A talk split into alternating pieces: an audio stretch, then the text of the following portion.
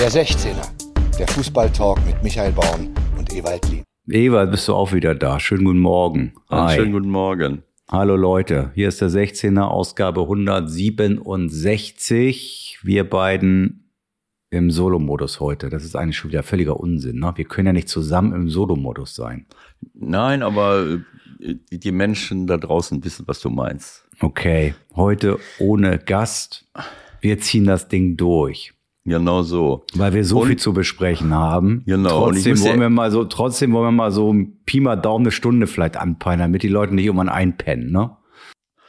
Ja, ich höre das immer wieder, dass wir andere, dass man den Fußball anders vermarkten muss. Die Leute wollen nicht mehr so lange vor den Bildschirmen, sollen nicht mehr vor den Bildschirmen so lange sitzen, bei den Podcasts auch nicht mehr.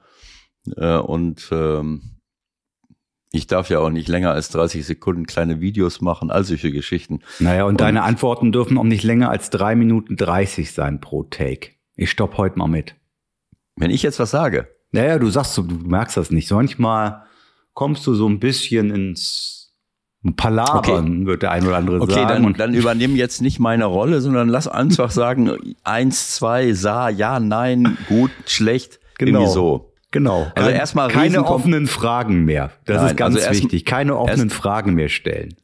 Erstmal muss ich sagen, äh, großes Kompliment äh, für deine äh, für deinen Kommentar gestern äh, gestern Abend bei der Zone äh, mit äh, mit äh, deinem äh, Sebastian deinem, Kneißl. Genau, mit deinem mit Sepp Kneißl. Äh, habt natürlich auch eine super Vorlage mit dem Spiel gehabt. Äh, das äh, also äh, ich stehe noch ein bisschen unter dem Eindruck dieses Spiels. Wer es nicht mitbekommen hat, in Leverkusen hat sich ein bisschen was zugetragen gestern. Hörte sich natürlich erstmal jetzt nicht so spannend an. Leverkusen gegen Mainz am Sonntagabend um 19.30 Uhr. Aber wie die Dinge dann manchmal sind, entwickeln sich auf einmal Spiele, über die man noch ein bisschen länger nachdenken kann. Auch da Schiedsrichter wieder eine Thematik gewesen und jeder Mensch ist anders. Ich habe dann schon wieder gehört, dass es da aus den Schiedsrichterkreisen Kritik an meiner Berichterstattung gab und ich habe mir auf dem Flug nach Hamburg jetzt schon wieder den Kopf zermartert. Was könnte das jetzt gewesen sein? Ja, wie könnte ich jetzt jemandem auf die Füße getreten haben? Aber man darf wahrscheinlich auch nicht alles auf die Goldwaage legen, wie ein Trainer, glaube ich, gesagt hat an diesem Wochenende. Wer war das noch? Ja, genau so. Also ähm, ich will es jetzt mal so sagen. Ähm, wenn es wirklich jemand, äh, also erstmal, ich habe es gerade gesagt, das Spiel hat das natürlich hergegeben. Ihr habt da ein Wahnsinnsspiel gehabt, wo es hin und her ging und äh, bei jedem Angriff fast ein Tor hätte fallen können, auf der einen und auf der anderen Seite. Das war Wahnsinn, eine Riesenchance nach der anderen. Und Robert Schröder als Schiedsrichter hat äh, auch seinen, seinen Teil dazu beigetragen, er hat einige äh, Elfmeter gegeben. Den ersten äh, Elfmeter, den er gibt, war äh, für mich überhaupt kein Elfmeter. Stach im Pressschlag mit, äh, äh, wer war das? Gute ähm, Frage. Es ist so viel passiert. ähm, wer war denn das noch? Ja, ja, ja, ja, ja, ja, ja. Also, das habe ich das sofort. Ja, guck du mal schnell nach. Also ich möchte dazu ganz kurz schon mal vorneweg was sagen. Ich, ich ich weiß, dass die Schiedsrichter momentan natürlich auch wirklich empfindlich As Asmun war es. Es war Asmun. Asmun, genau. Äh, lass uns das gleich besprechen. Einmal kurzer Einschub. Wir ja. sind wirklich ja bekannt, hoffentlich, als Freunde der Schiedsrichter. Ja, wir haben ja hier auch Absolut. den einen oder anderen immer zu Gast. Aber ich bitte dann auch mal für uns, genau wie die um Verständnis bitten, bitte ich auch für uns um ein Verständnis. Durch diese ganze VAR-Diskussion kommt man natürlich auch im Kopf irgendwann in Situationen, die man einfach nicht mehr verstehen kann. So und gestern war es halt so. Wir haben gerade eben schon mal kurz im Vorgespräch drüber gesprochen. Du hast was vor Augen, was gleich passieren wird. So, dann weißt du, okay, eigentlich haben die ja jetzt gesagt, ähm, das wird ein bisschen aufgeweicht. Äh, dem Schiedsrichter wird empfohlen, geh noch mal raus, guck es dir noch mal an, wenn das vielleicht nicht 100% falsch war, aber sagen wir mal, es sinnvoll wäre, er würde sich eine Entscheidung noch mal angucken. So war es ja nun genau bei dem Elfmeter und ich sage irgendwie zu Sepp, hey, also normalerweise ist das doch die klassische Nummer, schickt den nochmal raus, der soll sich das angucken. Was passiert? Er schickt den raus, er guckt sich das an. Es kommen vier, fünf, sechs, sieben verschiedene Perspektiven.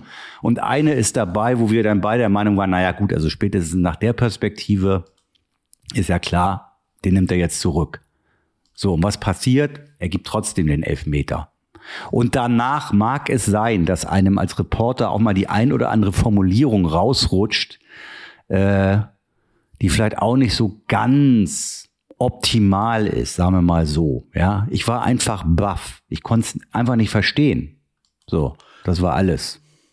Also ich weiß nicht, äh, von was für Formulierungen du sprichst. Ich habe fast alles gehört, was du was du gesagt hast. Und äh, ich möchte mal Folgendes zu zu bedenken geben: ähm, Solange man auf respektvolle Art und Weise Szenen beurteilt und diskutiert, hat niemand das Recht, sich in irgendeiner Form zu beschweren. Es ist eben so. Kein Mensch behauptet, dass jemand perfekt sein muss und kein Mensch ist auch perfekt, aber es muss auch erlaubt sein, darüber zu sprechen. Ja, sonst brauche ich auch meinen Job nicht mehr zu machen. Dann also brauchst du einen Job können, nicht wir, zu können, können wir es einfach so ohne Kommentar senden So, und dann kann und- sich jeder sein eigenes Bild machen und äh, natürlich ist es die Gesamtgemengelage. Da können wir gleich auch noch mal drüber sprechen. Also zum Beispiel, was da in Bochum passiert ist. Das setze ich natürlich dann mit meiner Arbeit auch irgendwie in Zusammenhang. Und wenn ich natürlich etwas flapsig oder etwas vielleicht für den Geschmack des äh, Schiedsrichters auch despektierlich mich äußere oder des Schiedsrichterwesens, so nach dem Motto, ja, was soll man jetzt noch sagen? Also, wenn es jetzt immer noch nicht reicht, das Ding zurückzunehmen, mir fällt nichts mehr ein. So, das ist vielleicht natürlich für den einen oder anderen eine Steilvorlage, dann beim nächsten Mal im Stadion auch irgendwie da Dinge zu machen, die nicht gehen. Und Das sind halt die Grenzen, die momentan verschoben werden. Über das, was Nagelsmann gemacht hat, reden wir auch noch. Aber in Bochum, ich habe das nicht gesehen, ich habe es jetzt nur von einem Bundesliga-Schiedsrichter vorhin gehört, soll es ja wirklich so gewesen sein, dass der Zweier fünf Minuten lang wirklich mit übelsten Schmährufen von weiten Teilen des Stadions äh, beschimpft und besungen wurde. Und wenn es natürlich so weit geht, dann muss sich natürlich jeder auch irgendwann mal ein bisschen hinterfragen, was er da treibt im Fußball. Absolut, aber ich meine, äh, wenn solche Leute, wenn wenn wenn äh, Zuschauer, Trainer, Spieler oder wer auch immer Journalisten über das Ziel hinausschießen, das heißt ja nicht, dass alle anderen, die sich auf respektvolle und und möglichst sachliche Art und Weise mit Entscheidungen oder mit Vorfällen auseinandersetzen, äh, gar nichts mehr sagen dürfen, um das nicht zu provozieren. Es muss einfach klar benannt werden, um was es geht. Ich kann das verstehen. Äh, Wir haben da schon öfters drüber diskutiert, auch mit Patrick äh, Ittrich. Äh, Und ich bin 100 Prozent der Ansicht, äh, dass äh, diese überzogene Kritik an, an Schiedsrichtern, äh, dass man immer nur das wahrnimmt, was nicht in Ordnung ist, einfach nicht passt. Dazu gehört für mich, dass man bei jeder Situation, bei jeder Entscheidung äh, das ganze Stadion ausflippt, dass die Spieler ausflippen, dass Trainer ausflippen. Äh, das, äh, das schafft so eine Grundstimmung, die nicht in Ordnung ist. Äh, weil kein Schiedsrichter der Welt äh, bis auf da, wo sie, äh, äh, was es immer gibt, das, wo, wo Korruption im Spiel ist, macht absichtlich eine Fehlentscheidung, sondern er sieht es, er nimmt es wahr. Wir haben noch mal eine Rückversicherung über den VAR und wenn es dann immer noch, so wie im Fall Robert Schröder jetzt äh, Leverkusen Mainz zum Elfmeterpfiff kommt, dann ist das auch aus meiner Sicht eine Fehlentscheidung. Das ist jedenfalls meine Meinung und wenn ich das nicht sagen darf, Genau. meine, dann der Schiedsrichter trifft eine Entscheidung und sagt, das ist für mich Elfmeter. So, dann kann ich sagen, und so hast es ja auch so gesehen, äh, selbst wenn äh, Stach den Ball nicht als erster komplett alleine getroffen haben äh, sollte, was äh, wir ja beide glauben eigentlich, ist es ein Pressschlag, wo überhaupt keine Absicht besteht, irgendjemanden zu treffen oder irgendwas zu machen. Und ist bei so einem Pressschlag in der Luft kommen Ja. beide, da kann es so ausgehen oder so ausgehen. Ja, und es kommt, es, es kommt letztendlich zum Elfmeter, so. Also ich meine, mehr muss man ja nicht sagen. Es gibt Nein. dafür einen Elfmeter. Also So, und das ist eine Situation, und da möchte ich die Schiedsrichter bitten, sich eben äh, äh, in ihrer Wahrnehmung äh, auch anders zu verhalten. Dafür einen Elfmeter zu geben, geht einfach nicht. Nicht. Es tut mir leid. Das ist niemals im Leben ein Elfmeter. Äh, weil, äh, ich meine, wir haben diese, Diskus diese Diskussion ja oft, oft genug schon gehabt. Auch das sind für mich keine Elfmeter. Jedenfalls oftmals nicht. Wenn irgendeiner sich so vorbeimogelt an einem Spieler, den Ball irgendwie antickt, ohne eine Chance zu haben, den jemals zu kriegen, der eine will den gerade weghauen und dann trifft er den. Das ist ja mittlerweile auch so ein beliebtes Mittel, um einen Elfmeter zu kriegen. Selbst da bin ich der Ansicht, äh, dass man das wirklich überlegen muss. Habe ich gerade ja? der Champions League gehabt, wieder den Fall bei, ja. bei Brügge. Ein Verteidiger, Verteidiger holt aus ja. am Fünfer, guckt nicht nach rechts und der Stürmer, oh, ich renne ja. da mal schnell rein. Ja. Und der Verteidiger nagelt ihn um. Gut, das war nun eine eigene Blödheit, aber es ist, glaube ich, wirklich so, dass die, dass die Stürmer mittlerweile mehr darauf gucken, in so eine Situation reinzukommen genau und dann so, einfach genau den so. Elber zu kriegen. Genau so ist das. Also äh, oder diese Situation, du siehst, wie ein Abwehrspieler dich einholt und gleich die Grätsche ansetzt, um den Ball wegzuhauen. Und manche Stürmer stellen in dem Moment das Bein in den Laufweg des, äh, des äh, Abwehrspielers äh, und lassen sich faulen. Punkt. So, das sind für mich auch keine Elfmeter. Wenn wir das mal in den Kopf, in die Köpfe hineinkriegen, äh, dann ist es für die Schiedsrichter auch wesentlich einfacher, Dinge zu entscheiden. Und für mich ist es unerträglich zu sehen, wie viele Spieler nach wie vor sich fallen lassen. Und das macht es für die Schiedsrichter wahnsinnig schwer. Diese Kritik immer wieder auf die Schiris, auf die Schiris, wunderbar. Toll. So, jetzt, jetzt kommen wir zum Punkt. Wunderbar. Wir haben ja noch gar nicht miteinander gesprochen. Das macht für mich jetzt auch spannend. Ja, wir kommen natürlich jetzt sofort, wenn du sagst, fallen lassen zum Thema des Wochenendes, was da wunderbar mit reinpasst über unsere anfängliche Diskussion. Das eine ist die sachliche Diskussion und das, was dann aber auch mit den Schiedsrichtern gemacht wird, das gehört ja an diesem Wochenende alles so ein bisschen zusammen. Also, es geht natürlich um die Bayern, es geht um Nagelsmann und seinen Ausbruch und es geht um die rote Karte gegen Upamecano im Zweikampf mit Player, oder? Wer ja, war's?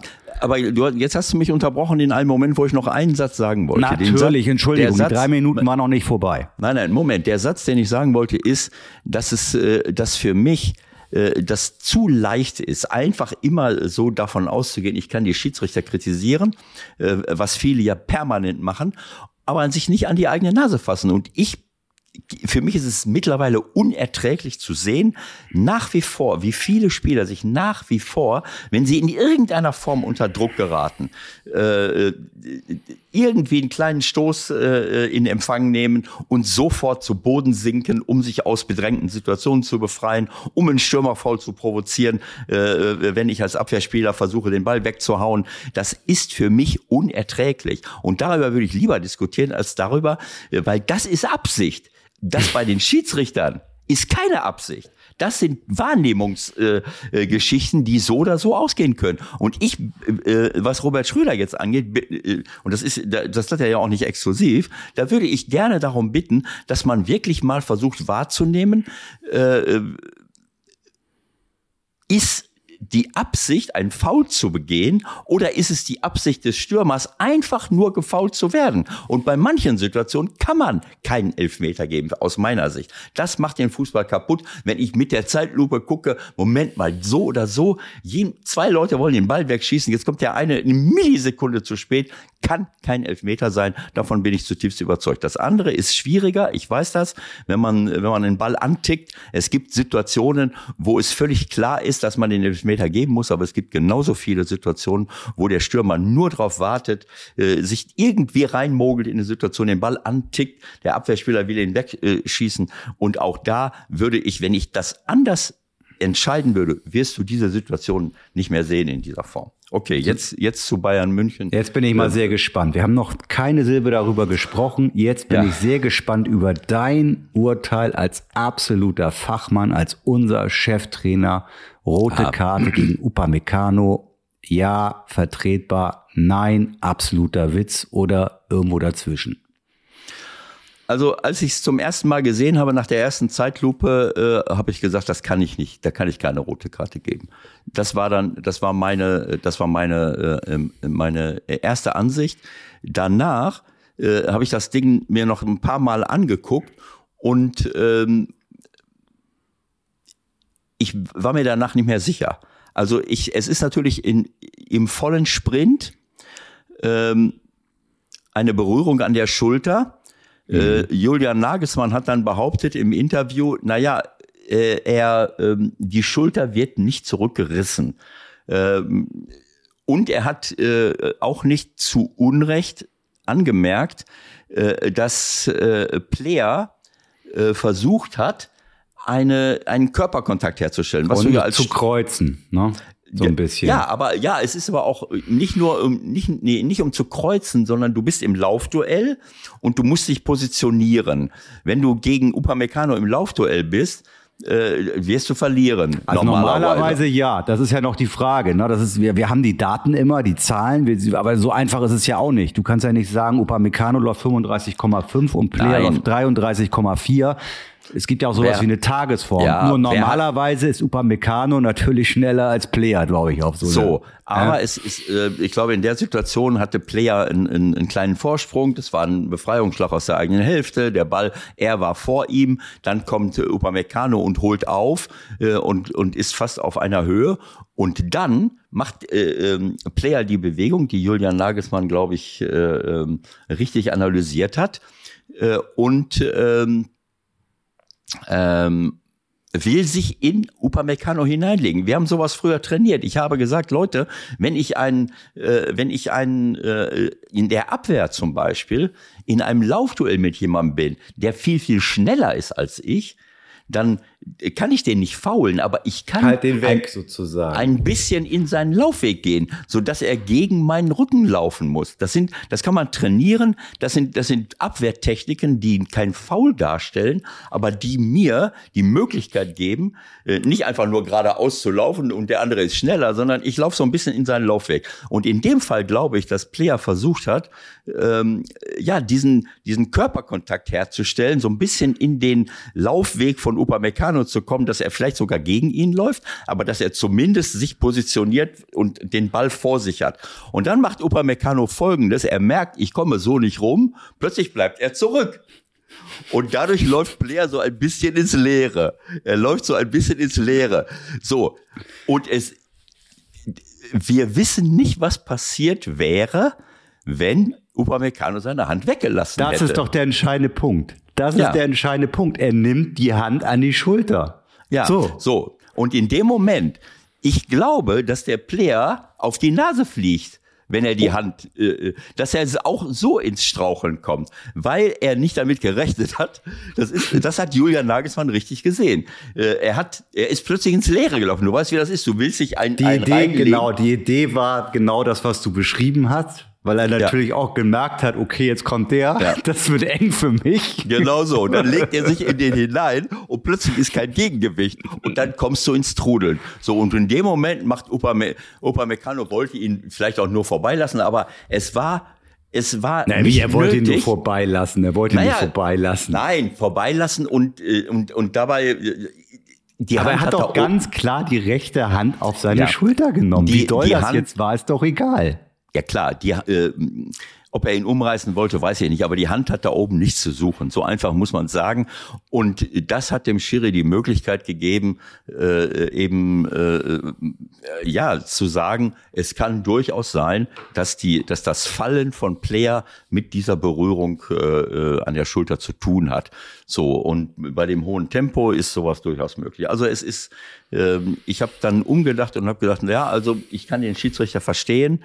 Ähm, es war dumm von Upamecano einfach die, die Hand da rauszuhalten. Und ich sehe solche Verhaltensweisen oft bei Abwehrspielern, dass sie, dass sie ein Risiko eingehen, den ein, was ein Stürmer vielleicht sogar annimmt, anstatt sich darauf zu verlassen, dass ich dann immer noch da bin. Der lässt ihn, äh, wenn er ihn vorbeilaufen lässt, hat er noch zwei, drei Schritte. Äh, der Torwart hat den Winkel verkürzt und dann kann ich immer noch äh, den Schuss blockieren. Aber gut. Also das, so ein, das Einzige, was ich nicht verstanden habe, war Argumentation von Wels, wenn ich das richtig im Kopf habe, so habe ich es jedenfalls gelesen, hat er gesagt, ähm, äh, VR, das war nichts für ein VAR, weil es hätte mir keine neuen äh, Perspektiven und Erkenntnisse gebracht. Also Aber das hört sich für mich, das hört sich für mich nach einem Argument hinterher an, weil als er auf dem Platz ist, kann er das ja in dem Moment gar nicht wissen. Also, also Moment, er, Er hatte sich das gar nicht angeguckt? Nein. Das war doch der entscheidende Punkt. Das war doch der entscheidende Punkt, warum Nagelsmann so ausgerastet ist. Und äh, ah ja, stimmt, genau. Also äh, das heißt, er hat sich verlassen, er hat sich verlassen auf seinen äh, VAR, der ihm offensichtlich gesagt hat, na ja, äh, war in Ordnung, ist keine. Wo ist denn, ach so, ich habe jetzt das Ding von Stach und äh, Asmun vor Augen, wo der rausgelaufen ist und sagt, ja, Robert Schröder, ich bleib bei der Entscheidung. Und in Mönchengladbach war es äh, dann so, dass, äh, ja, ja, alles klar.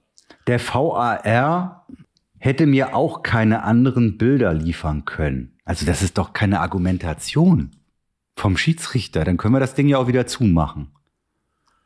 Er muss dir ja gerade andere Bilder liefern, weil er ja. liefert dir ja andere Bilder als deine Wahrnehmung, wo du den beiden Spielern hinterherläufst. Also das ist das Einzige, was ich nicht so ganz kapiert habe. Ansonsten, auch wie er damit umgegangen ist, von wegen, was in der Kabine gesagt wurde, bleibt in der Kabine und hat da nicht nachgekartet gegen äh, Nagelsmann.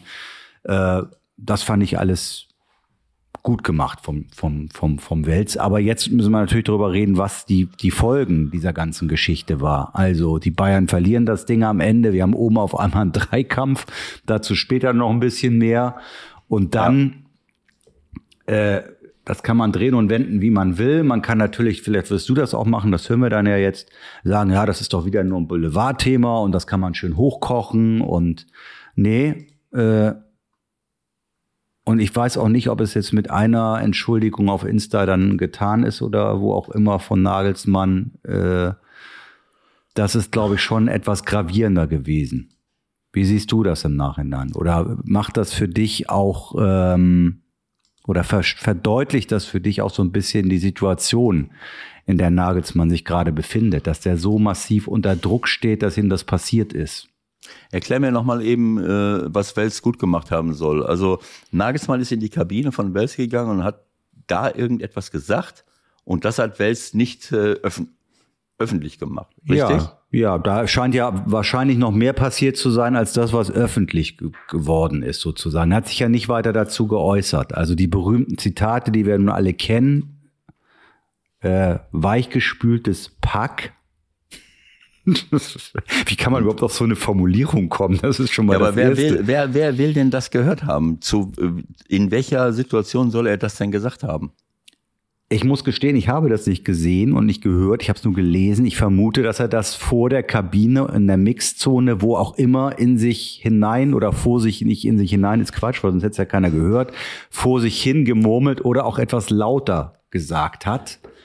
Ähm, Wollen, will der mich verarschen, habe ich noch irgendwo. Genau, äh, äh, genau. Wollen die mich so. verarschen? So, und so ist er dann vielleicht da reingegangen und dann kam er wahrscheinlich wieder raus und dann kam das äh, ähm, weichgespülte Pack.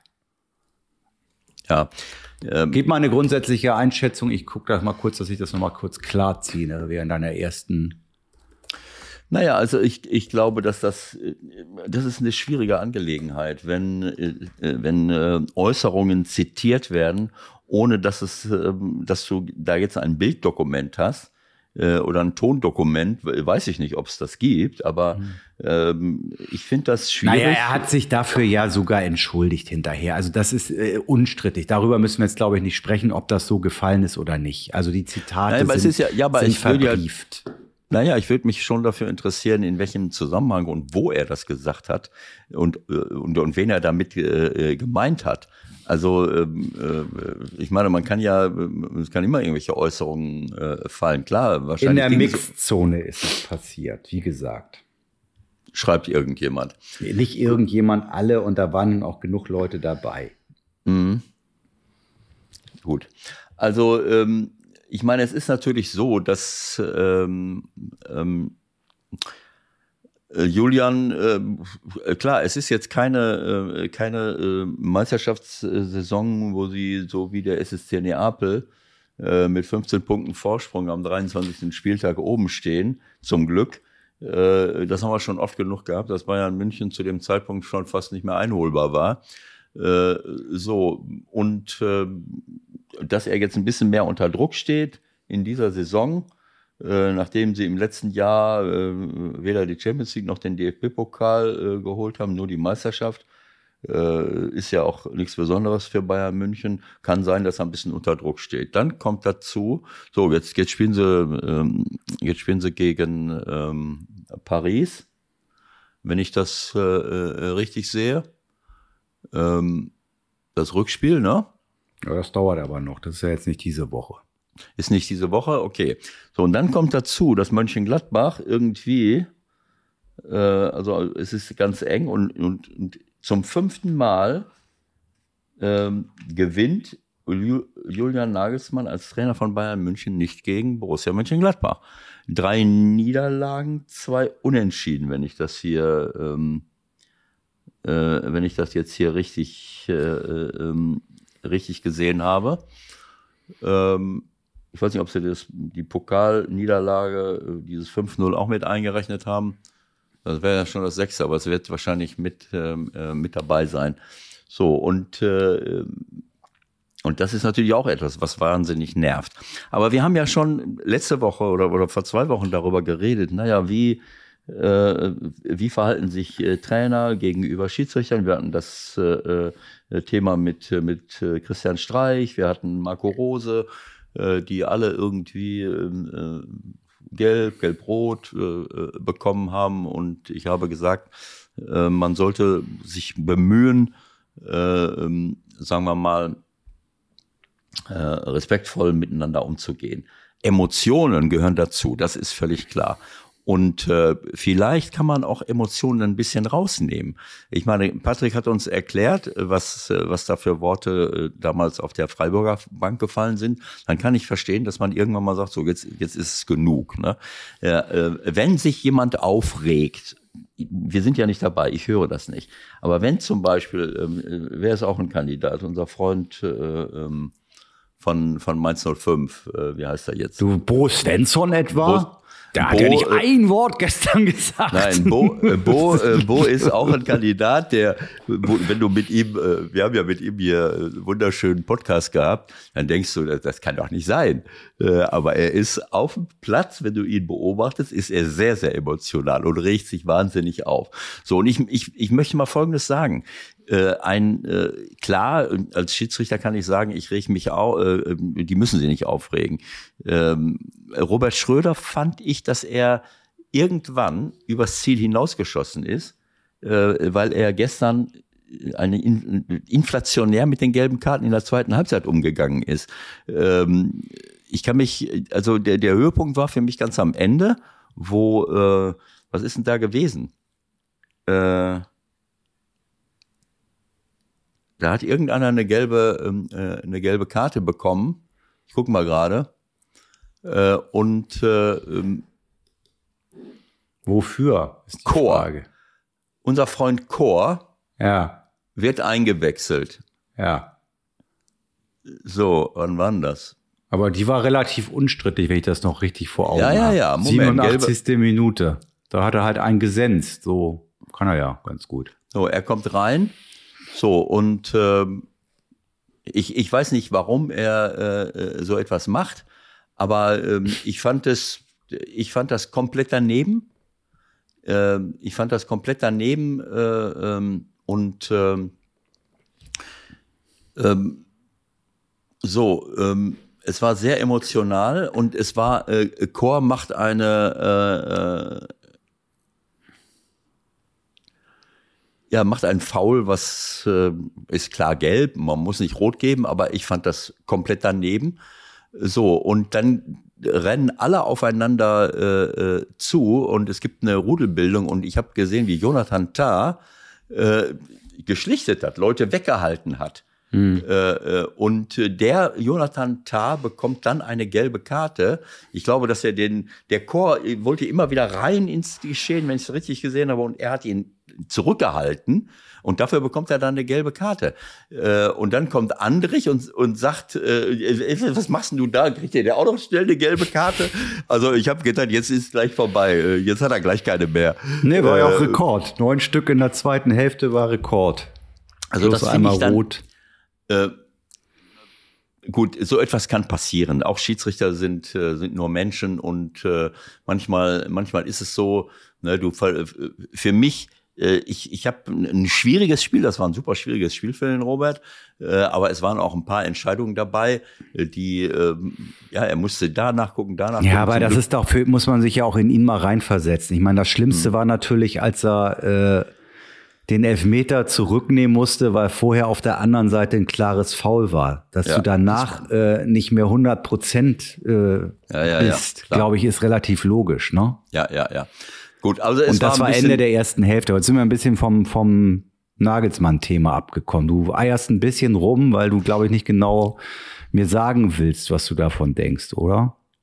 Doch, ich wollte, ähm, ich hatte das Beispiel äh, Bo Svensson äh, gesagt und ich wollte ja. eigentlich sagen, ich, ich muss nicht bei jeder Gelegenheit, ich sage das jetzt mal rein theoretisch, äh, wenn einer sich aufregt, sofort eine gelbe Karte ziehen. Äh, sofern ich äh, ähm, nicht komplett respektlos bin. Du es meinst ist, jetzt als Trainer? Als Trainer, als Trainer. Ja. Äh, wir sind jetzt beim Trainerthema und ja. ähm, natürlich hören wir nicht, was jeweils gesagt wird. Und natürlich werden Trainer, sind Trainer ein, ein, ein, ja, eine Führungsperson, die, die klar sichtbar für alle im Stadion ähm, vielleicht auch eine Richtung vorgeben, auch für ihre, ihre eigenen Spieler und dass die Schiedsrichter besonders darauf achten, naja, also ähm, äh, wie verhalten sie sich jetzt? Ne? Also ich kann, ich kann nachfragen, dass ich nicht, in, dass man emotional aufgewühlt ist. Ist doch völlig klar. Ich stehe doch nicht da am Spielfeldrand, als wenn ich jetzt auf dem Sofa sitze mit einer Tüte Kartoffelchips in der Hand äh, und äh, und sag, die du ja schon lange ah, nicht mehr isst. Genau so. Äh, was, was ist denn da jetzt, ne? Dass man emotional betroffen ist und dass man dann, äh, was? Das war, das war kein Foul? Oder das war faul oder das ist Elfmeter. So, dann würde ich, und danach äh, würde ich sagen, so, jetzt äh, beruhigen wir uns wieder, das ist jetzt meine Wahrnehmung. Das kann ich auch schnell rausnehmen, äh, äh die Geschichte, so wie der Patrick das oft macht und viele andere Schiedsrichter auch. So, also da, das wollte ich einfach nur sagen, dass man nicht bei jeder Gelegenheit, wenn ein Trainer ein bisschen Emotionen zeigt, ohne dabei beleidigend zu werden, sondern einfach aus der Emotion heraus mal auch eine Entscheidung anzweifelt, da muss ich nicht direkt eine gelbe Karte geben. Was nicht geht. Hast du 90 ist, Minuten eigentlich geguckt? Das ja. Spiel? Wie war es denn während des Spiels eigentlich? Also ist er da auch auffällig geworden oder war da nix im Grunde? Wer jetzt? Na, Nagelsmann. Ich meine, hatte sich das aufgebaut sozusagen? Oder ist das ja, hinterher gut, ist einfach.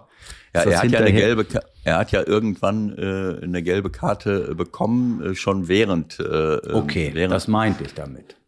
Ja, ja, er hat während des Spiels eine, eine gelbe Karte bekommen, weil er, äh, weil er sich irgendwie äh, aufgeregt hat über, hier steht ein Foul von Tell, das weiß ich jetzt nicht mehr so ganz genau, aber er bekommt in der 78. Minute äh, eine gelbe Karte. Und was ich gesehen habe, ist, nach dem Spiel ist er in die Mitte gegangen und ähm, ah. naja, also das sah jetzt sich nicht ganz so sozialverträglich aus, sein Gesichtsausdruck. Es ist ja so eine Mimik. Ich kann ja zu einem Schiri hingehen der, mit dem äh, mit dem äh, mit dem Schiedsrichter-Team und und äh, sagt da noch irgendwas. Das sehen wir jetzt öfters in, bei konfliktiven Spielen. Dann siehst du, wie der Trainer da ist und dann sprechen sie mit den Schiris und so.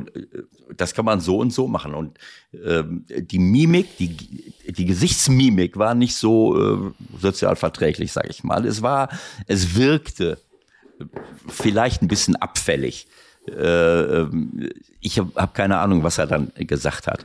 Äh, aber es hat, er hat offensichtlich keine Antwort bekommen, die ihm in irgendeiner Form ähm, ja wo er so, gesagt, dann ist, dann ist aber doch die Frage, der war also, er kriegt die gelbe Karte während des Spiels. Er verliert ja. das Spiel, er geht auf den Platz schon zum Schiedsrichter. Ja, genau. Und dann ist und doch die Frage, wer stoppt ihn nicht ein bei den Bayern? Spätestens in dem Moment ja, genau. muss ihn noch genau. jemand einfangen. Ich habe jetzt nicht mehr genau vor Augen, das habe ich einmal gesehen, das wiederholen sie ja nicht nochmal. Das habe ich jetzt nicht nochmal gesehen. Ähm, ähm, das war ja bei, bei Sky, da kann ich ja nicht zurückspulen. Äh, das lief so durch und ich habe gesehen, wie er erst den Schiedsrichter anspricht. Aber das war jetzt nicht eine Diskussion, so wie wenn jemand zu Patrick Ittrich geht. Der Patrick weiß, wendet sich dir zu, der gibt dir eine Antwort, da ist dann irgendwas. Du merkst, okay, jetzt, jetzt beruhigt sich das Ganze wieder. Äh, es sah nicht so aus. Und dann kam noch ein, ein, ein Assistent.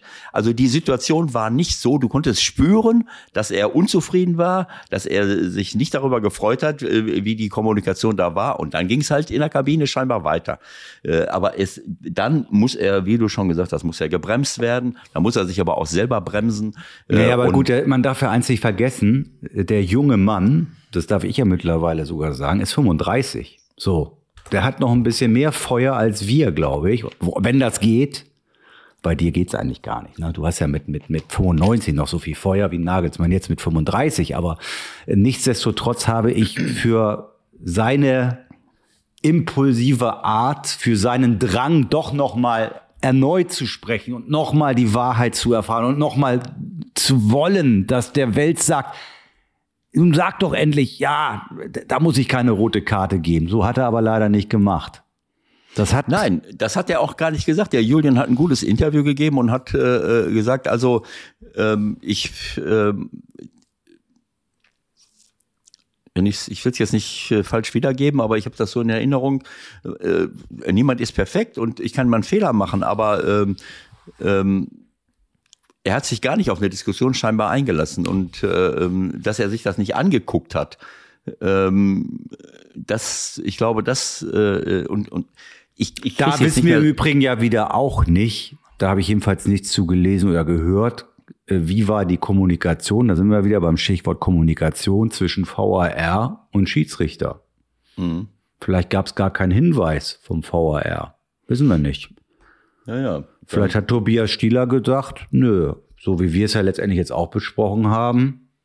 Ist in Ordnung. Gibt, so. gibt Argumente dafür zu sagen, dass es eine rote Karte ist. Ich sag da ja. nichts zu. So. Äh, ich, ich kann das nicht mehr ähm, genau erinnern, weil du, du siehst es einmal äh, und, und dann, äh, dann, äh, dann ist es weg. Äh, das Interview, was er später gegeben hat, draußen auf, der, ähm, auf dem Platz, da weiß ich auch, das fand ich in Ordnung. Ich weiß aber nicht, ob er da vorher schon seinen Ausraster in der Kabine hatte. Wahrscheinlich. Denn er war zu dem Zeitpunkt schon äh, ziemlich runtergekommen und hat, äh, hat Sachen gesagt, die eigentlich vernünftig waren. Ne? Äh, da habe ich so gedacht, äh, ja, ist eigentlich in Ordnung. Aber äh, wahrscheinlich hat er zu dem Zeitpunkt schon, äh, auf Deutsch gesagt, die Sau rausgelassen kurz mal und hat sie dann wieder in den. Äh, ja, aber das kriegst, du, das kriegst du natürlich nicht eingefangen. Also das ist ja völlig klar. Und das weiß er natürlich selbst auch. Du kannst ja als Bayern-München-Trainer nicht völlig eskalierend durch die Mixzone rennen und von äh, weichgespültem Pack reden. Also wenn das so, wenn das so war äh, und er hat diese und diese Worte sind gefallen, dann ist es ein No-Go. Das ist völlig klar und das hat auch nichts damit zu tun, ob ich 35 Jahre alt bin. Ich meine, mit dem Argument könnten wir alle äh, alle unsere Kinder und alle Jugendlichen bis zum Alter von 35 Jahren von von jeglicher Schuld freisprechen. Du beleidigst irgendjemanden, du rastest völlig aus und dann sagen wir, naja gut, er ist ja 35. Äh, also nein, das hat nichts damit zu tun. Ähm, Doch, ein bisschen das schon. Mit, ja, ich meine, klar, wenn Julian äh, jetzt. Also ich bin ziemlich sicher, das passiert ihm so in dieser Form zumindest nicht nochmal. Also ist Nein, er noch ein relativ klar. junger Trainer und er wird dafür bezahlen, im wahrsten Sinne des Wortes vielleicht sogar. Es gibt ja jetzt eine Ermittlung, wie das immer so schön heißt, ne? Okay. Der DFB ermittelt. Naja, eine, eine Sperre wird es wohl nicht geben, ne? Aber eine Geldstrafe könnte ich mir schon vorstellen. Ähm, ja. Wer hat dich denn eigentlich eingefangen früher? Gab es da bei, bei Köln zum Beispiel jemanden oder in Rostock, wenn du irgendwie bis auf den allerletzten, also wenn du auf dem letzten Meter Richtung Schiedsrichterkabine warst, wer hat dich dann noch eingefangen? Ich weiß nicht mehr. Also ich war in so vielen Clubs und habe so viele äh, tolle Mitarbeiter gehabt. Da wird es immer irgendeinen gegeben haben, der, äh, der irgendwie noch ein Auge auf mich geworfen hat. Und im, äh, im Zweifelsfall habe ich selbst ein Auge auf mich gehabt. Ich, also ich will jetzt mal von einer Situation erzählen, die das Ganze vielleicht mal relativiert. Ich, ich habe einmal so getan, als wenn ich einen Schiedsrichter attackieren will. wir reden, wir reden von Griechenland. Wir reden von, von meiner ersten Saison bei Panionios. Wir reden davon, dass du klar erkennbar Schiedsrichter hattest, die dich verkackeiert haben. äh, wir reden von einer Situation, also definitiv aus deiner Def Sicht definitive Nein, defini Manipulation. Definitiv. Äh, wir, äh, vor jedem Spiel ist mein Präsident und mein Sportdirektor gekommen, der wird das und das machen, der wird das und je. Ich habe gesagt, lasst mich in Ruhe, spinnt ihr eigentlich? Und in 80 Prozent der Fälle ist das tatsächlich passiert. Äh, Warum haben die nicht mehr bezahlt? in, in Elfmeter sich ausgedacht und ich weiß nicht was alles. Und wir hatten eine, äh, eine Situation, äh, wir haben bei, bei Ares Saloniki gespielt. Die waren gerade, nachdem sie ein Jahr zwangsabgestiegen waren, äh, weil das Stadion eine derart, derartig viele Verfehlungen gemacht hat, die Fans sich äh, so beschissen verhalten haben, dass sie die zwangsab äh, haben absteigen lassen. Dann kamen die zurück und da war eine Progromstimmung im Stadion. Ich bin bespuckt worden. Wir, die haben die Bälle beim Warmmachen nicht zurückgegeben. Und der Schiri hatte, hat sich in die Hose geschissen bis zum geht nicht mehr. Und am Ende des Tages gibt der, äh, wir führen 2-1 und äh, der gibt eine Ecke. Also da waren Sachen dabei, das kannst du, das kannst du dir nicht vorstellen. So. Dagegen ist all das, also ich, ich, ich will noch mal ein Beispiel. Äh, äh, der gibt eine Ecke, einer von denen schießt, jeder hat das gesehen, auch im Fernsehen, schießt den Ball ins Aus, der gibt eine Ecke, daraus entsteht ein Elfmeter, 2-2. Und dann äh, und dann ist ein. Bist du ganz ruhig geblieben? Hast dich wieder will, hingesetzt auf deine hatte, Trainerbank. Ich will nur Folgendes sagen. Ich habe äh, einen, einen Ordner. Danach haben unsere Leute, äh, es geht 2-2 aus und, äh, und äh, auf jeden Fall ein Ordner läuft auf dem Platz und, äh, äh, und schlägt einen Spieler, ich glaube, der schlägt einen Spieler von uns ins Gesicht. Ach Quatsch. Ja, nein. Es, es ist so. Das ist, du kannst dir das nicht vorstellen. All das, wovon wir jetzt hier reden in Deutschland. Das Kindergarten. Das ist Kindergeburtstag. Das ist Kindergeburtstag, wo es sich gar nicht lohnt, großartig drüber nachzudenken. Die Szenen, von denen ich jetzt spreche, da geht's um ganz andere Dinge. Und dann ist ein Spieler, ich will jetzt gar nicht mehr sagen, wer es war, ein Spieler von mir ist, von uns ist quer über den Platz gerannt und hat den weggecheckt mit einem, äh, mit einem äh, äh, äh Taekwondo, äh, äh, Sprung. Solche Dinge sind da passiert. Und der Schiri hat Sachen gemacht, die für mich, das war völlig klar und ersichtlich. Und dann habe ich, der Schiri steht in der Mitte vom, vom Mittelkreis, äh, der hätte es verdient gehabt, äh, für alle Zeiten aus dem Verkehr gezogen zu werden.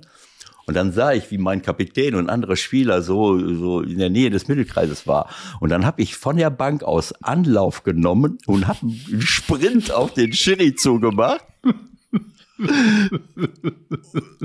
und meine, meine Spieler haben mich aufgefangen und haben danach zwei Jahre lang behauptet, du wolltest den Schiri attackieren.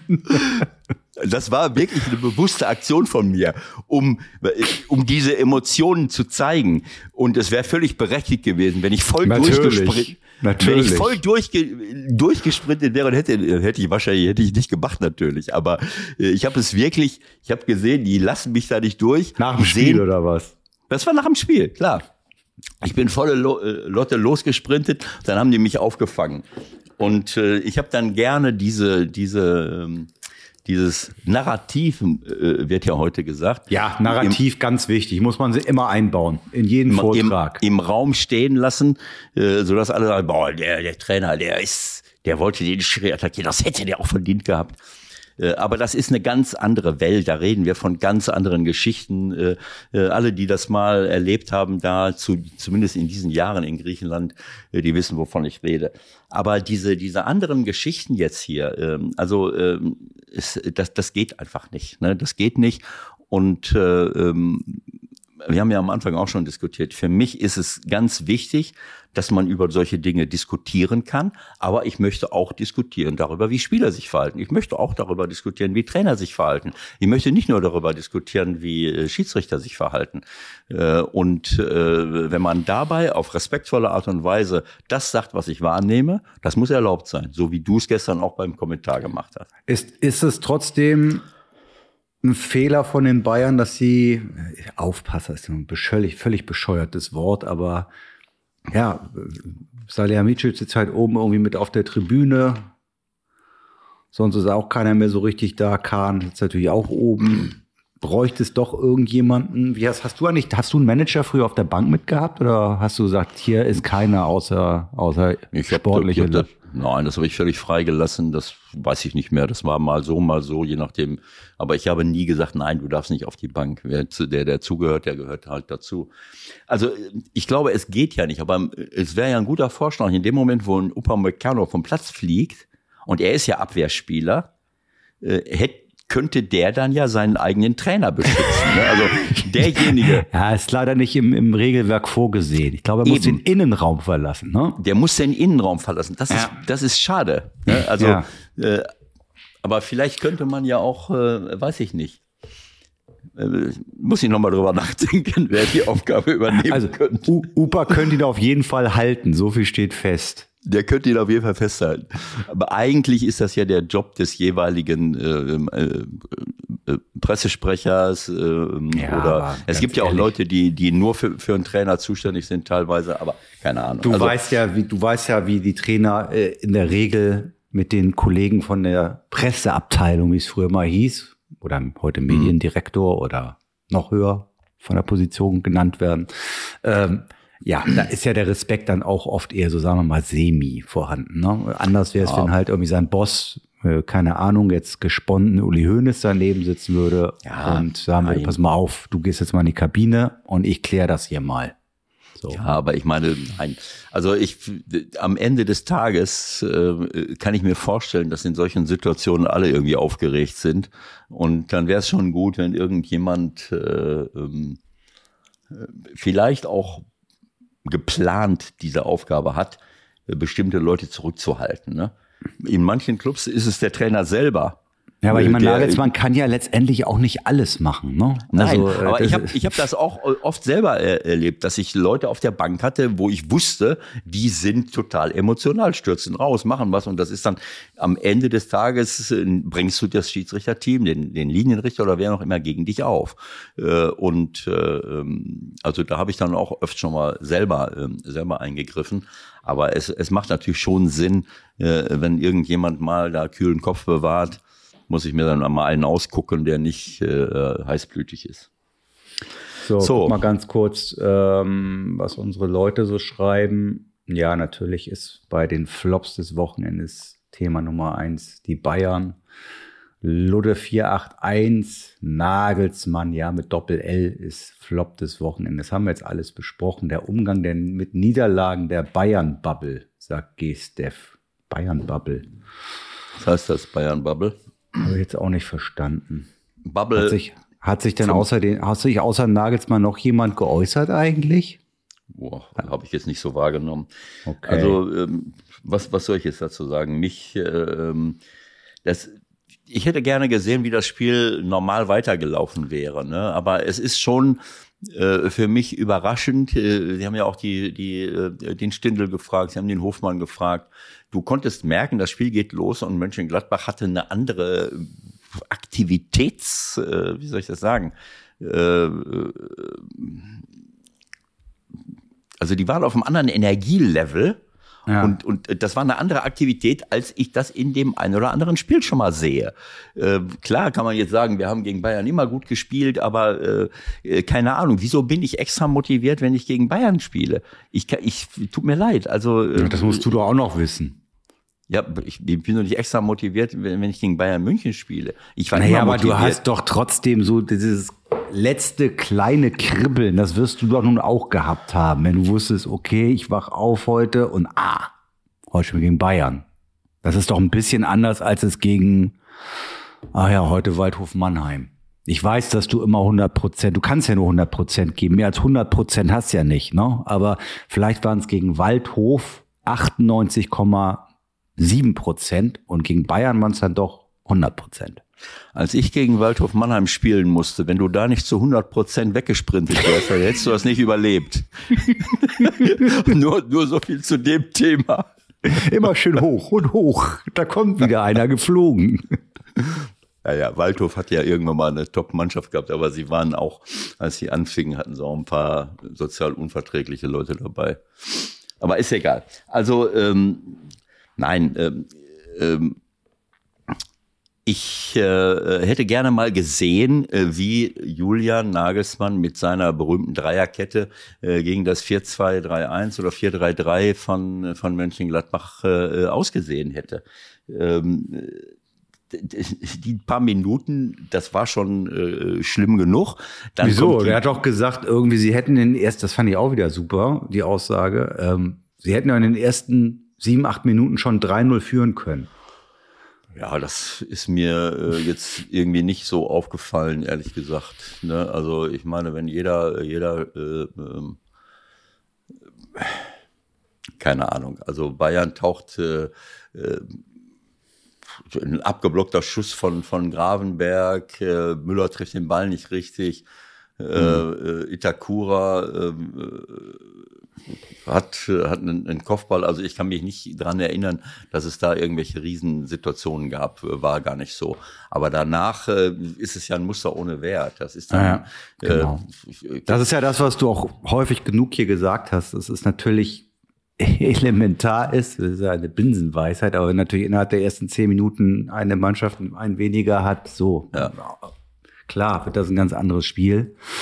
Ähm, ja. Und ich denke, wir wollten, war die Idee nicht eine Stunde nur zu machen. Wir sind eigentlich gerade erst am Anfang. Es ist irre. Lass uns mal den Bayern-Block jetzt abschließen. Ja. Mit einer kleinen Schmunzette heute Morgen in der Süddeutschen. Fand ich super. So ein kleiner grauer Kasten in, dem Sport, in der Sportseite. Okay. Stra Streich zum FC Bayern. Überschrift. Also Tausch und Julian nach Freiburg oder was? Streich zum FC Bayern, Unterzeile, die Auslosung zum DFB-Pokal-Viertelfinale. ah, ja. Das sind die kleinen Dinge. Das sind die kleinen Dinge. Jetzt habe ich es erst verstanden. Ich habe ja, ja die, die, ich habe die Auslosung nur am, auf der Autobahn am, am äh, Radio noch nicht mal richtig äh, verfolgt, aber ich habe es mir eben hier aufgeschrieben. Äh, die Auslosung ist interessant. Äh, wenn, wenn du die, äh, das ist jetzt das äh, Viertelfinale, ne? Ja. Du hast vier Spiele. Ja, richtig. Von, von den acht Mannschaften. Oft, oft, im Viertelfinale, ne? Also oft sehr so, oft ne? im Viertelfinale sind es vier Spiele. Genau. Und auch dieses Mal wieder. Ja. Überraschenderweise. Und äh, ich fand das, äh, das ist, ist mir vorher gar nicht so klar ge gewesen. Äh, von den acht Mannschaften sind sechs dabei, die in der Bundesliga gerade auf Platz eins bis sechs stehen. Und das zeigt, jeder nimmt den Pokal sowas von ernst mittlerweile. Ja, keine Ahnung, also den, den Pokal ernst nehmen, äh, das ist ja jetzt äh, irgendwie wie eine Sache, aber ähm, es du meinst, dass die Konstellation überhaupt möglich ist, dass es dazu kommt im Viertelfinale? Das gab es wahrscheinlich in der Form so noch gar nicht. Du hast völlig recht. Bayern gegen also, Freiburg, Frankfurt gegen Union und Leipzig gegen Dortmund. Und diese sechs spielen auch noch gegeneinander. Ja. So, das ist, das ist der absolute Hammer. Äh, äh wie du es gerade gesagt hast. Also das ist, das sind drei Top-Begegnungen und dann hast du den ersten FC Nürnberg gegen hast den du übrigens mitbekommen, dass da Herr Weinz hier nicht mehr Trainer ist? Markus Weinzierl ist entlassen worden. Zehn, Und weißt du, wer jetzt trainiert? Ja, natürlich. Dieter Hecking hat es jetzt übernommen. Ähm, es ist der, er ist dann der dritte Trainer in dieser Saison. Also äh, die zweite Bundesliga hat den siebten Trainerwechsel damit vollzogen in dieser Saison, wobei Nürnberg wahrscheinlich den zweiten. Sandhausen doch auch. Also ist das da nicht schon? Sandhausen, Alois Schwarz ist entlassen ja. worden nach anderthalb Jahren. Ähm, das tut mir leid für Alois, ein, ein aufrechter absoluter Top-Junge. Äh, ähm, äh, Markus hat es nicht hingekriegt, das kann ich aus der Entfernung nicht beurteilen, warum. Aber ähm, ja, die haben irgendwie, äh, sind sie jetzt ins Viertelfinale gekommen, aber in der Bundesliga, in der zweiten Bundesliga kriegen sie es nicht so, so richtig hin. Also ich finde es äh, überraschend äh, ähm, und ganz besonders, dass diese sechs Mannschaften da oben stehen. Und vielleicht noch mal ein Satz zu dieser äh, Geschichte. Ich habe ich hab mir das mal angeguckt, die Tabelle ist ja nur so eine Dreiteilung. Du hast die sechs Top-Mannschaften im Moment punktemäßig. Bayern 43, Dortmund 43, Union 43, Freiburg 40, Leipzig 39, Frankfurt 38. Dann hast du äh, sieben Mannschaften, die im Mittelfeld sind irgendwie Ja. Äh, mit sechs Punkten Unterschied von Wolfsburg 30 über Gladbach, Mainz, Leverkusen, bis Bremen, Augsburg. Köln bis Augsburg 24. Das ist schon, sagen wir mal, Augsburg sind, äh, kann man durch den Sieg sind sie reingerutscht und dann hast du unten fünf Mannschaften, die äh, ordentlich äh, unter Druck stehen mit Stuttgart 19, Hoffenheim 19, Bochum 19, Hertha 17 und Schalke ist schon ein bisschen abgefallen. Ah, die haben aber jetzt die, die Namensänderung ist, glaube ich, durch, oder? Was denn? Welche Namensänderung? Na, von Schalke. Ist Schalke ja 0. Ist jetzt FC Schalke 00, ne? Ja, das wäre, äh, also du, du siehst ja auch, dass sie die, die Bäume bei Union nicht in den Himmel wachsen. Sie müssen jetzt in der, in der äh, Euroleague äh, spielen. Sie haben bei Ajax Amsterdam bestanden. Drei Tage später müssen sie gegen Schalke spielen. Das ist ein anderes Spiel, als wenn ich gegen Ajax oder gegen, was weiß ich, wen, wen spiele, gegen, in Leipzig weil Schalke sehr, sehr gut verteidigt und ihnen wahrscheinlich nicht die Gelegenheit gibt, sie alle fünf Minuten auszukontern. Ne? Aber sag mal, also, viermal 0-0 in Folge, was ja Bundesliga-Rekord ist. Ja, es zeigt hast, ja. Es hast du eine ähnlich schlimme Serie erlebt? Nee. Ohne also Tor ich, bestimmt. Keine Ahnung, das kann alles sein. Aber Fakt ist, äh, Schalke mit Thomas Reis äh, ist gut organisiert. Sie sind sehr motiviert und, äh, und, und fit und, und kämpfen mit allem, was ihnen zur Verfügung steht. Und wenn du viermal 0-0 spielst, auch gegen die Mannschaften, gegen die sie gespielt haben, dann zeigt das, dass sie sehr gut verteidigen. Es zeigt aber auch, dass sie ein großes Problem in der Offensive haben. Das, gut äh, analysiert. Das ist, das ist eben so. Ne? Also ich, wenn ich, wenn ich 14, äh, wenn ich 14 Tore in 21 Spielen schieße, ähm, dann habe ich ein Problem. Ne? Und äh, ähm, ja, es ist so, aber sie sind äh, noch dran, das darf man nicht vergessen. Also sie sind natürlich schon ein bisschen abgeschlagen, logischerweise, aber ich meine, so eine Serie kann ja jetzt gesponnen. Lass sie irgendwie mal aus Versehen. Das nächste Spiel, gegen wen ist das? Gucken wir mal kurz. Äh, Spielplan Schalke. Also, was ich sagen will, lass sie mal aus Versehen das nächste Spiel gegen Stuttgart.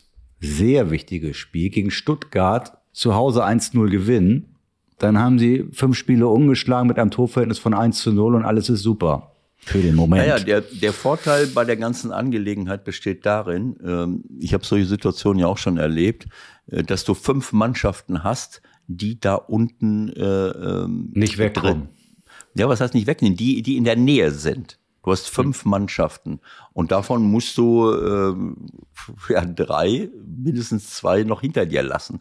Also sind schon sechs Punkte zurück, aber du hast recht, wenn man mal zwei, drei Spiele gewinnt, äh, dann kannst also du haben, Sie haben, Sie haben jetzt äh, Stuttgart zu Hause und dann geht's nach Bochum. Also eine bessere Steilvorlage sozusagen, noch wirklich eine Chance zu bekommen, werden Sie nicht mehr ja. kriegen.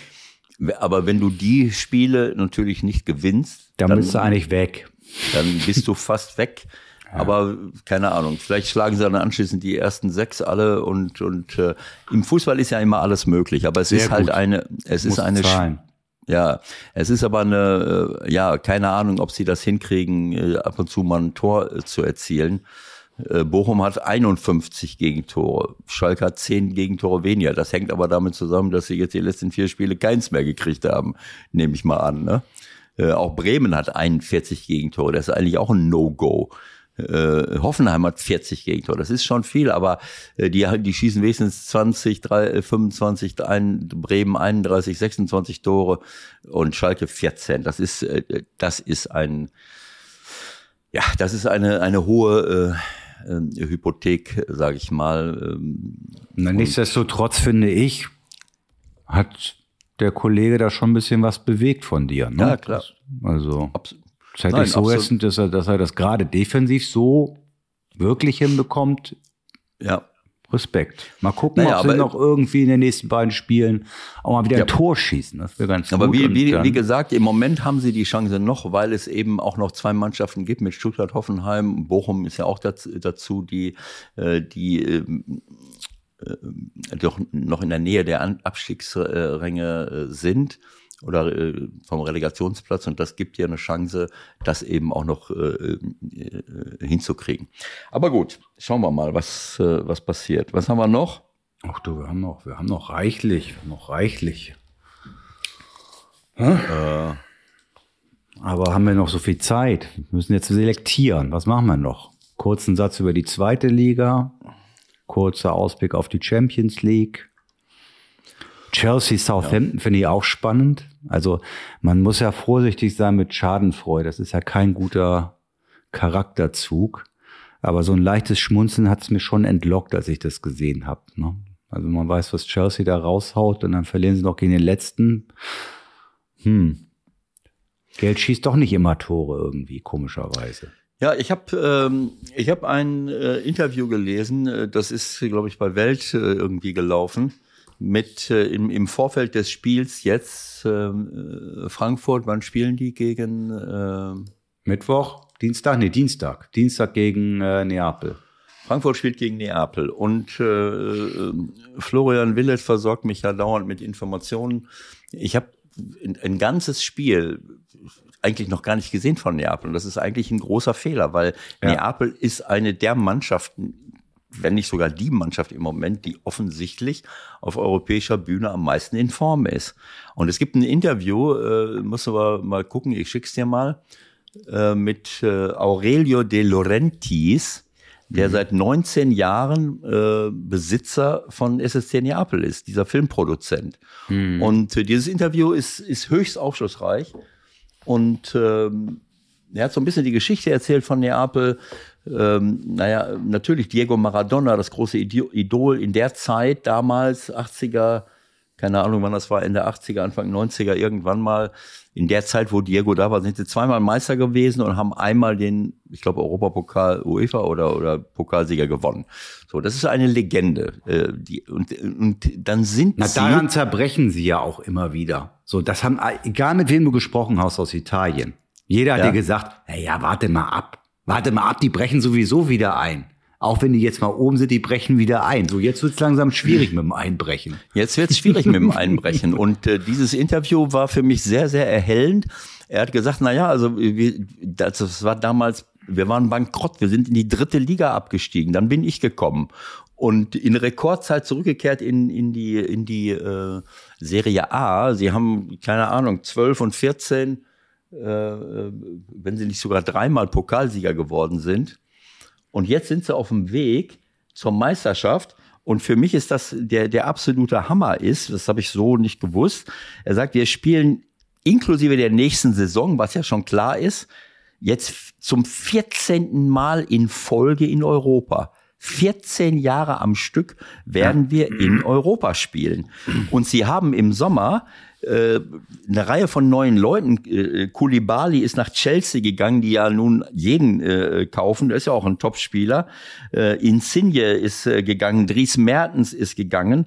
Und sie haben Leute dazugeholt, äh, die, die man auf internationaler Bühne äh, teilweise noch gar nicht äh, äh so kennt. Äh, aber es sind eben äh, Spieler, ich weiß jetzt gar nicht, wer jetzt alles äh, noch dazugekommen ist, aber die Spieler, von denen man spricht, ist der, ähm, ist der ähm, Quarazkelia unter anderem.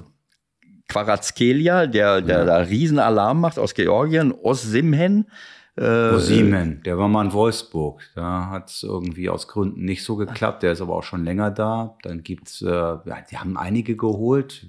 Kim haben sie noch geholt. Kim äh, ähm, immer fehlt, Anguissa. Also Anguissa, also ich meine und, und eine, eine Hommage noch an den FC St. Pauli.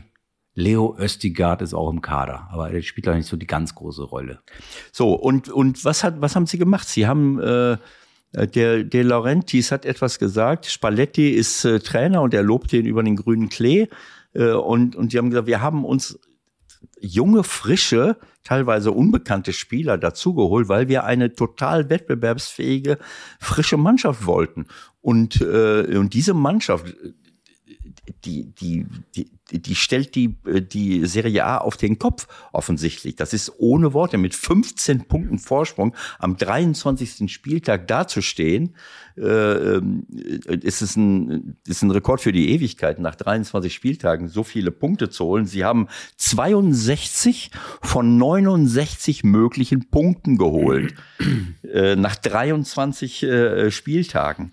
Und äh, ja, Äh, also das ist, äh, das, das hört sich wirklich super an. Aber dann hat er noch etwas gesagt. Und äh, das möchte ich mal hier zitieren. Etwas, was mir super gefällt.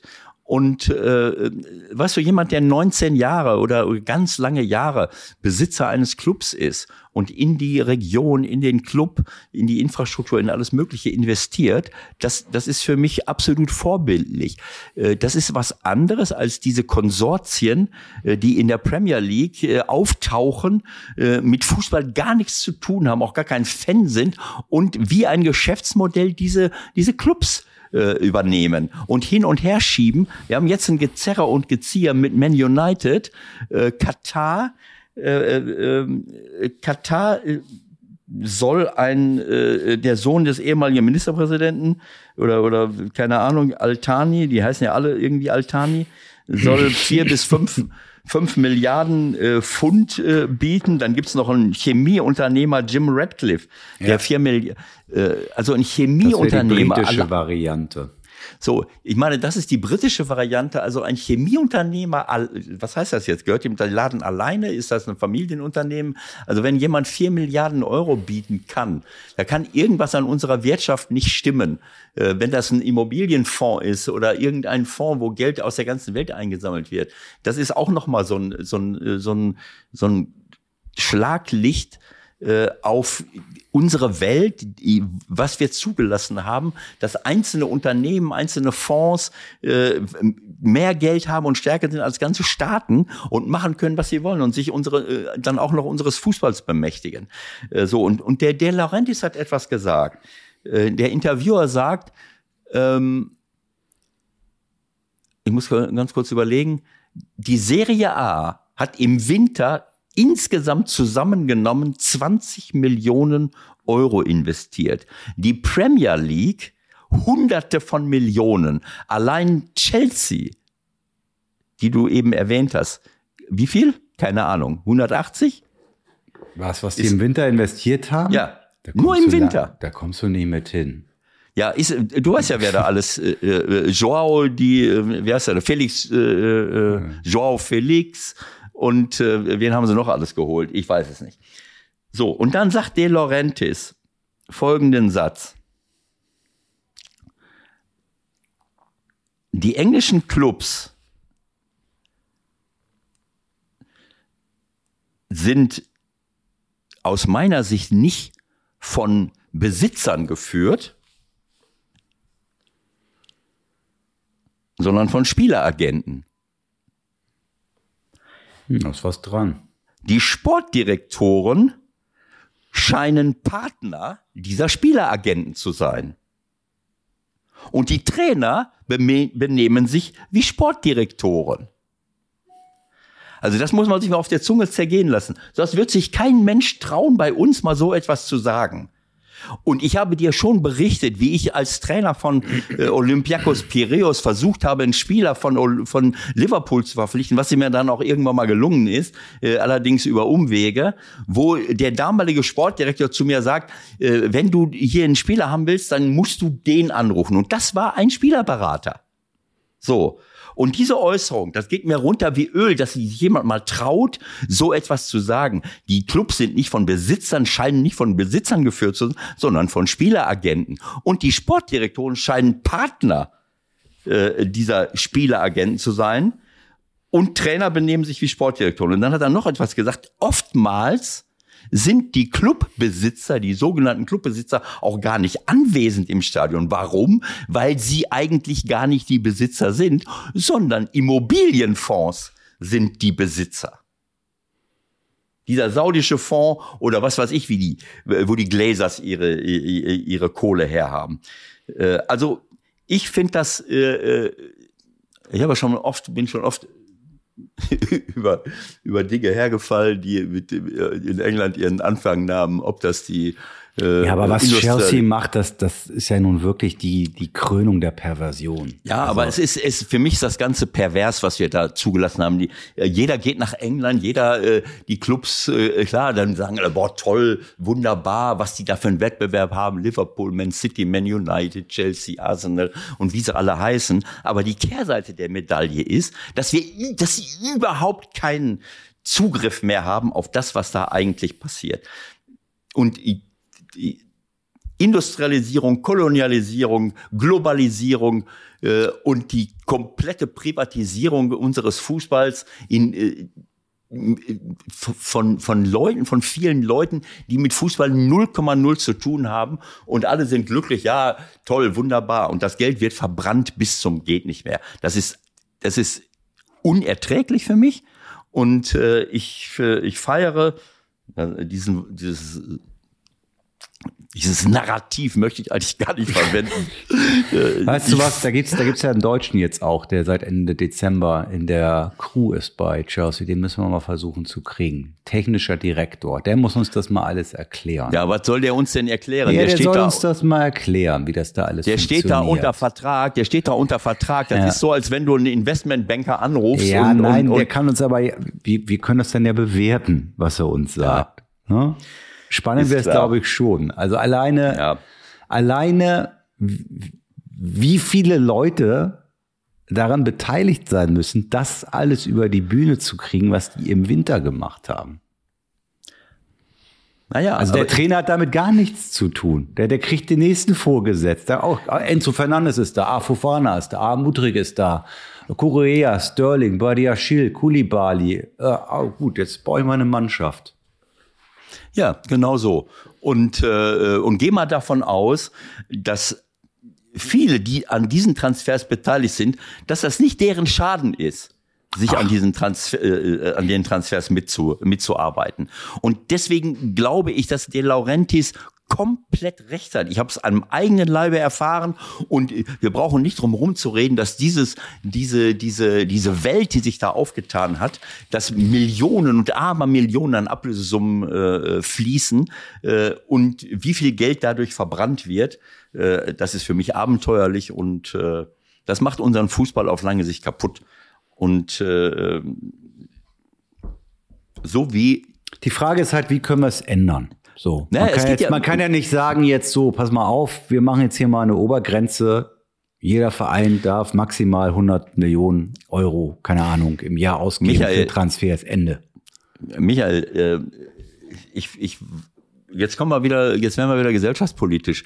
Ich habe das schon öfters gesagt. Das ist doch nur ein Symptom von dem, was in unserer Welt läuft. Die ganzen Probleme, die wir hier haben, diese Trippelkrise. Wir haben nicht nur eine Klimakrise, äh, dass wir hier eines Tages nicht mehr äh, äh, keine Lebensgrundlagen mehr haben. Wir haben die gleiche Krise, äh, was Vergiftung von Luft, Böden und, und Meer angeht. Wir haben die dritte Krise, in, in dem wir die, äh, ein Artensterben haben. Äh, Biodiversi unsere Biodiversität geht uns verloren. Wir vernichten Primärwälder. All das, was, was du hier siehst, äh, das, was du im Fußball siehst, ist nur ein Symptom von dem, was wir in der ganzen Welt zugelassen haben. Und anstatt, äh, anstatt äh, ähm, darüber nachzudenken, wie wir mit vereinten Kräften diese verschiedenen Krisen, die die halbe, die ganze Welt, die Grundlage unserer, unseres Lebens bedrohen, wie wir das gemeinsam beseitigen können, müssen wir jetzt Waffen produzieren, um dieses geisteskranke Arschloch in Russland unter Kontrolle zu halten und etwas dagegen zu unternehmen, dass der, dass der nicht nur die Ukraine, sondern auch den ganzen Osten wieder vereinnahmt. Das ist so abenteuerlich. Und dazu haben aber viele Menschen Vorarbeit geleistet, weil ihnen das egal war, weil sie es nicht gesehen haben oder nicht sehen wollten, weil Hauptsache Privatisierung, Hauptsache Globalisierung, Hauptsache wir machen immer weiter, ohne Sinn und Verstand. Und das Gleiche sehen wir im Fußball auch. Insofern macht das keinen Sinn, nur darüber nachzudenken, wie kannst du das im Fußball zurückdrängen. Das ist eine gesamtgesellschaftliche äh, äh, Aufgabe. Und darüber reden wir dann das nächste Mal weiter. Okay. Ah. Cool. Man muss es sich ja doch noch mal ein bisschen aufregen jetzt äh, zum Schluss, ne? Man, Ja, man, allerdings. Man, man, man, zu Recht aber auch, zu Recht. Und nichtsdestotrotz, wir bleiben ja doch Ich hoffe nicht, dass ne? ich einen Anruf vom Kontrollausschuss kriege jetzt. Nein, du darfst das. Ist, du hast ja nichts vom weichgespülten Pack gesagt. Alles in Ordnung. Alles in Ordnung. Ja. Naja, also ähm, es sind auf jeden Fall äh, interessante Geschichten und äh, der, der Fußball ist ja nach wie vor, was ich da alles so sehe, das macht mir Riesenfreude, äh, bis auf die und die Dinge, die mir nicht Freude machen, die sprechen wir dann halt an, egal ob sich Leute fallen lassen oder äh, Genau. ob naja, irgendwie haben wir jetzt immer mehr Tore so aus der Entfernung auch. Wir, wir, wir fangen jetzt an, äh, schönere Tore zu erzielen. Jetzt bin ich mal gespannt, was hier passiert. Liverpool, Real Madrid. Liverpool, Real Madrid und Frankfurt, Napoli steht vor der Tür. Ja, es ist ein bisschen schade. Es ist ein bisschen schade, dass, dass Frankfurt jetzt genau in diesem Moment gegen Neapel spielen muss und dass Leipzig gegen Man City spielen muss. Aber ähm, gut.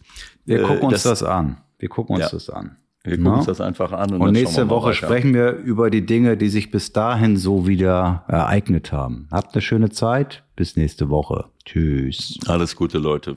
Ciao.